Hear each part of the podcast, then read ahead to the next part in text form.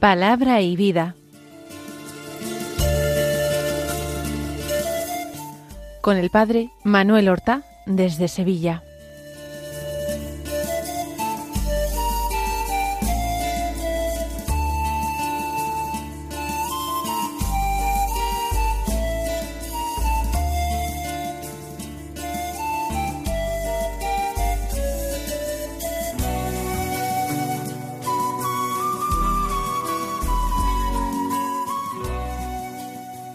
En el nombre del Padre y del Hijo y del Espíritu Santo.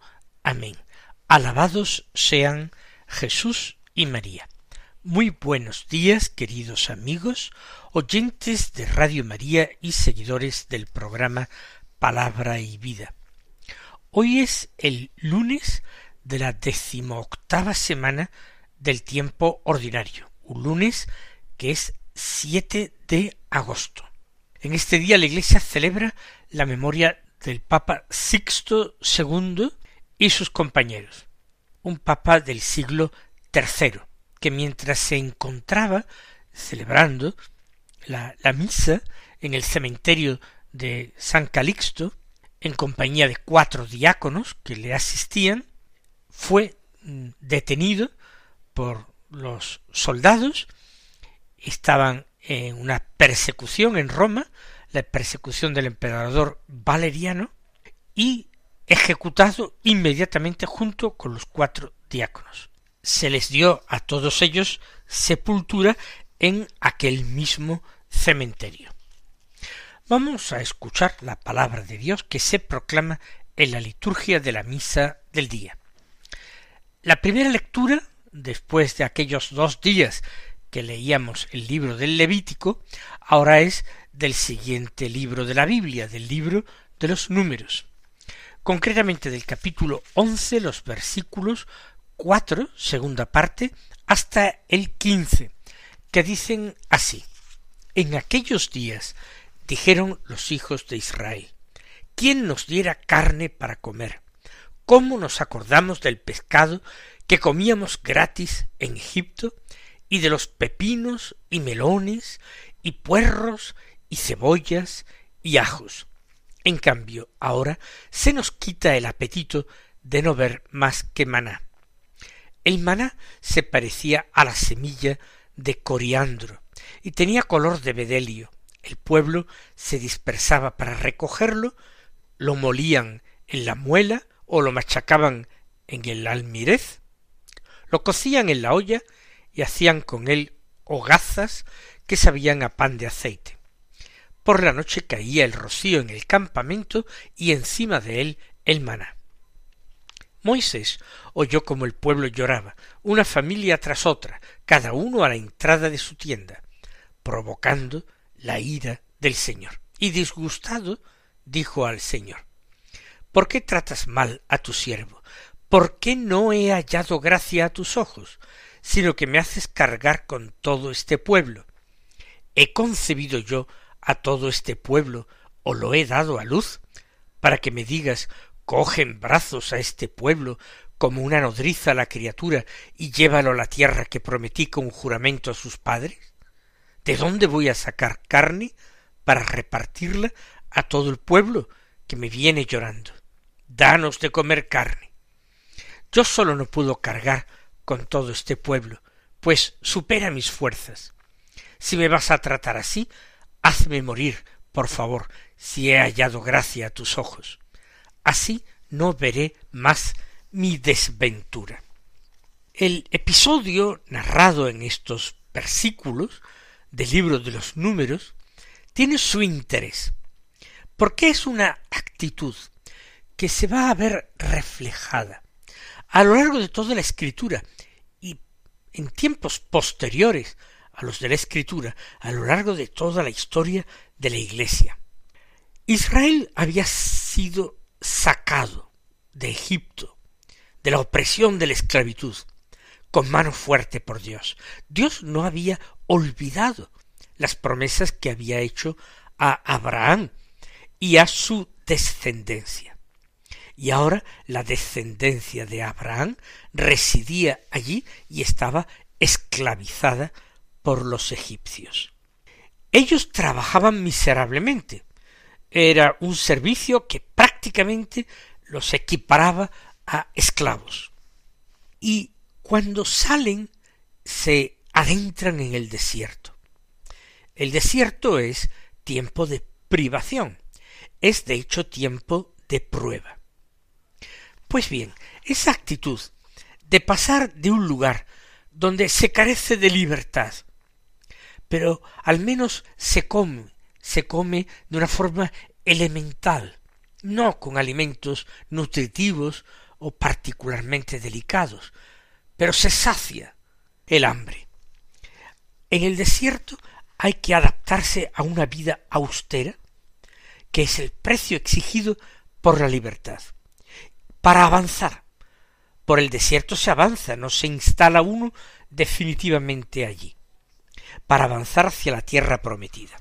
El cambio era bueno, pero los israelitas terminan cansándose de ese alimento que Dios les proporciona, que es el maná, con el que ellos, como describe el texto, se hacían un alimento, moliéndolo, machacándolo, moliéndolo, y amasándolo y cociéndolo para hacer unas hogazas, unos panes, que tenían un sabor, sabor peculiar. Dice, sabían a pan de aceite. Pero es siempre la misma comida, siempre. Y empiezan a acordarse de la comida de Egipto. No eran exquisiteces, pero entienden que había una mayor variedad, o al menos al cabo del tiempo desearían tener ese cambio en su régimen alimenticio y no seguir comiendo maná. Por eso se dicen quién nos diera carne para comer. ¿Cómo nos acordamos del pescado que comíamos en Egipto gratis y de los pepinos, melones, puerros y cebollas y ajos?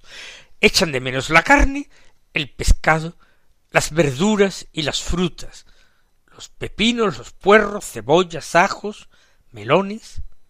Ahora se nos quita el apetito de ver solo ese maná. Esta actitud, como he dicho al principio, es frecuente, tanto en la vida espiritual personal de los cristianos, como en la vida de la Iglesia. Por ejemplo, antes de la propia conversión puede ser que uno viva en pecado, sin prestar atención demasiado a graves faltas morales que comete, viviendo en un ateísmo práctico con un total olvido de Dios. Cuando llega la conversión, todo se ve de un color distinto. Surge la alegría, el entusiasmo, los planes, el deseo de recorrer este camino que corresponde a un territorio inexplorado, un territorio interior, un paisaje interior.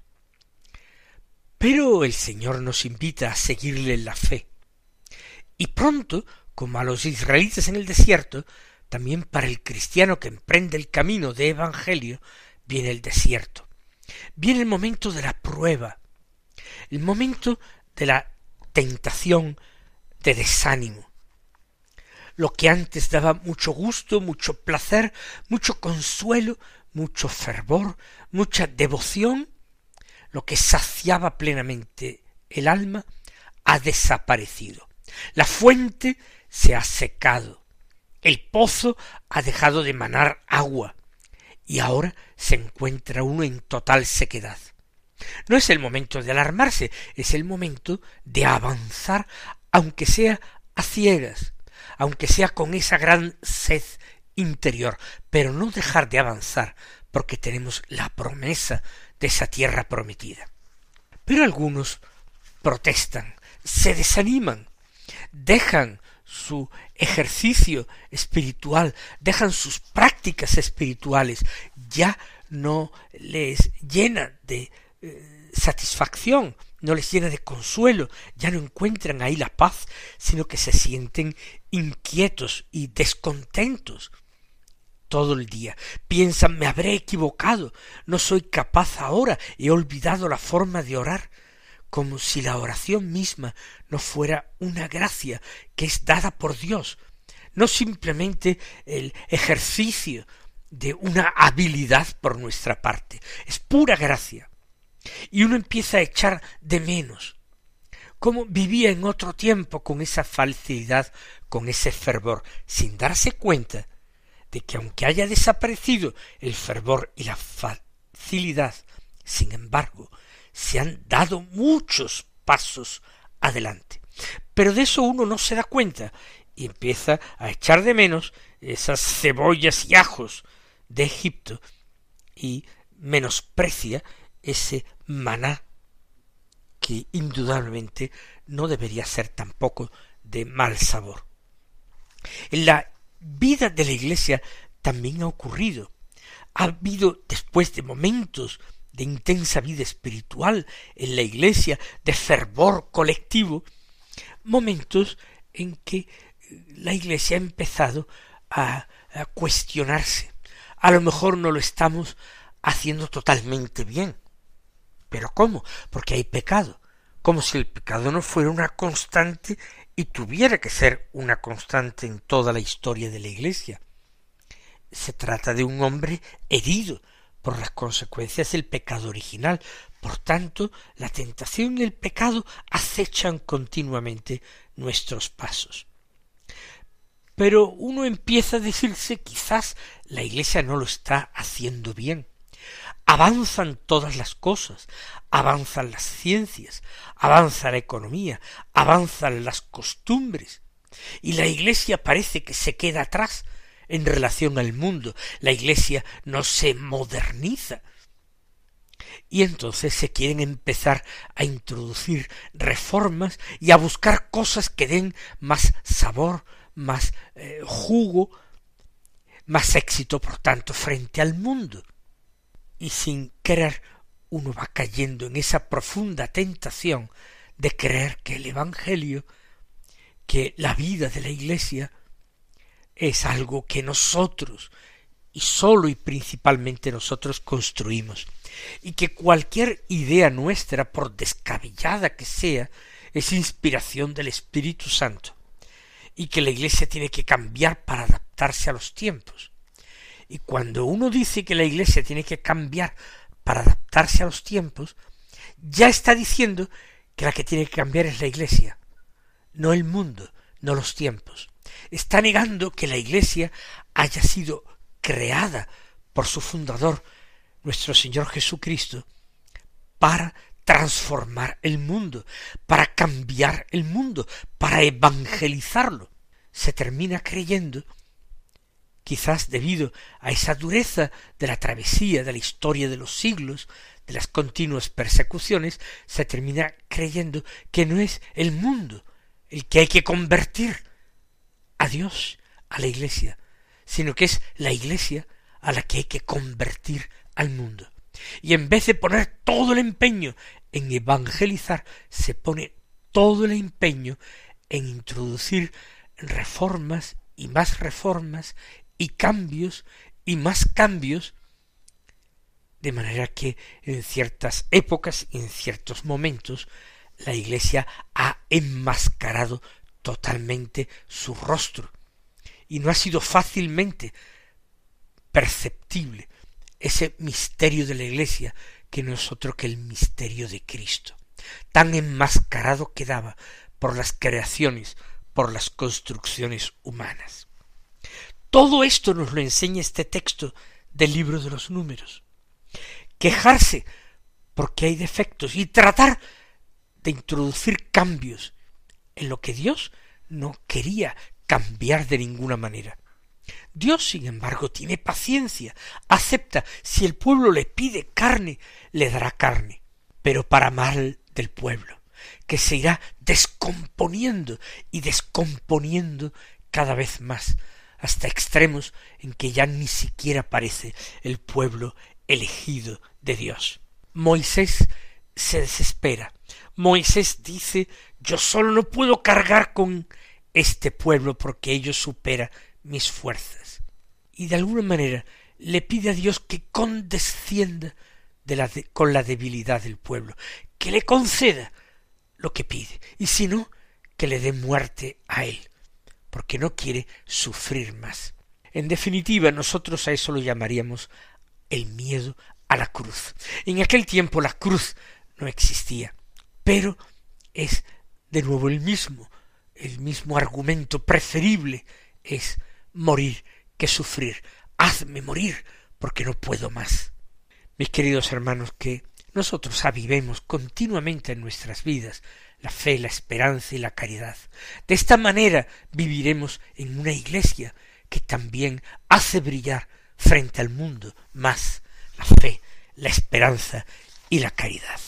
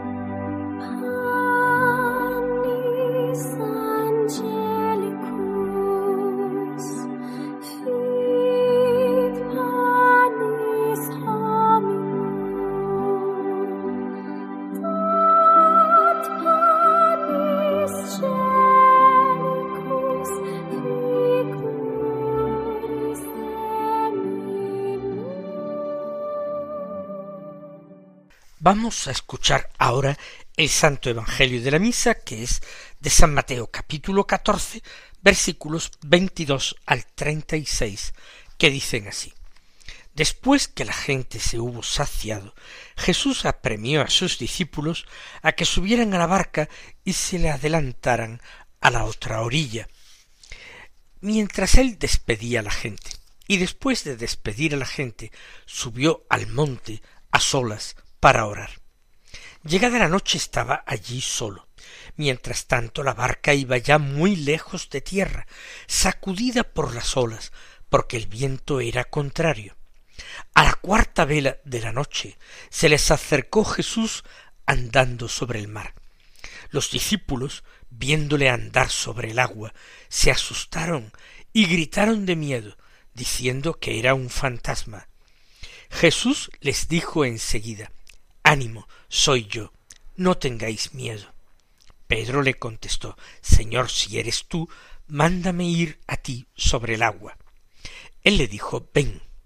Pedro bajó de la barca y echó a andar sobre el agua, acercándose a Jesús. Pero al sentir la fuerza del viento, le entró miedo y empezó a hundirse, y gritó Señor, sálvame. Enseguida Jesús extendió la mano, lo agarró y le dijo Hombre de poca fe, ¿por qué has dudado? En cuanto subieron a la barca, amainó el viento. Los de la barca se postraron ante él diciendo Realmente eres hijo de Dios. Terminada la travesía, llegaron a tierra en Genesaret. Y los hombres de aquel lugar apenas los reconocieron pregonaron la noticia por toda aquella comarca y le trajeron a todos los enfermos. Le pedían tocar siquiera la orla de su manto, y cuantos la tocaban quedaban curados. Ha tenido lugar el episodio de la multiplicación de los panes y de los peces. Y terminado aquello Jesús apremia a sus discípulos a subir a la barca y pasar a la otra orilla. Según otras traducciones, eh, los obliga a embarcar y pasar a la otra orilla. Se va a separar de ellos, una de las pocas veces a lo largo de su vida pública en que se separa de sus apóstoles. Él va al monte para orar, pero quiere hacerlo a solas. Y los discípulos tienen ya que probar hasta qué punto va creciendo su fe en él. Tienen que partir solos. Eso sí, creyendo que la mirada de Jesús los acompaña, que ellos siempre están al amparo de su amor.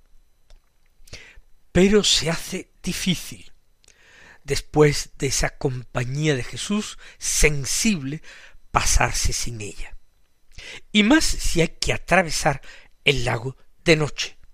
En un día, en una noche en que el viento era fuerte, contrario, en que se levantaron las olas. Ese es un escenario. Y a mí me recuerda, aunque directamente no tenga nada que ver, con la primera lectura que hemos hecho del libro de los números. Aquí, durante un tiempo, en la orilla, han disfrutado los apóstoles la multiplicación de los panes y de los peces. Todo es certeza, seguridad, luz, saciedad. Pero llega un momento en que todo eso desaparece. Ahora es de noche, no hay luz sino oscuridad. No hay multitudes sino olas. No está Jesús sino la soledad. Y hay miedo. Y hay sentimiento de abandono. Y cuando venga Jesús en esa situación, entonces no son capaces de reconocerlo. Eh, lo interpretan desde su miedo y piensan que es un fantasma y gritan. Jesús no los deja demasiado tiempo en ese despalimiento. Jesús enseguida les habla para calmarlos, para devolverles la paz. Ánimo, soy yo, no tengáis miedo. Pero ni un aún ahora, ni aún ahora, los discípulos se tranquilizan. De hecho, Simón Pedro pide una prueba. Si eres tú, mándame ir a ti sobre el agua.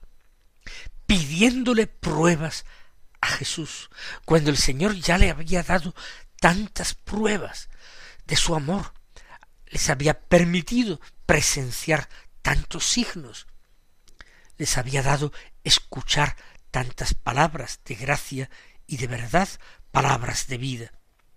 Y por eso, aunque el Señor le dice ven, él no termina de fiarse de la palabra, empieza a dudar y se hunde recibiendo el reproche de Jesús, hombre de poca fe, ¿por qué has dudado? Mis queridos hermanos, que no nos pase a nosotros lo mismo, que en la sequedad del desierto o en la oscuridad de la noche, que en medio de la tempestad sepamos poner nuestra confianza en el Señor y seguir avanzando siempre en la fe. Será difícil cuando esa noche sea la noche del dolor o del fracaso, de la traición, de la enfermedad, de la pobreza. Será muy difícil. Pero el Señor también nos dice a nosotros, hombre de poca fe, ¿por qué has dudado en mi palabra? Que Él os colme de sus bendiciones en este día y hasta mañana si Dios quiere.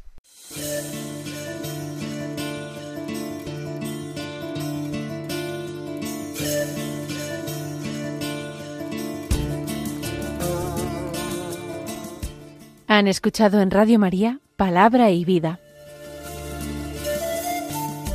un programa que dirige el Padre Manuel Horta.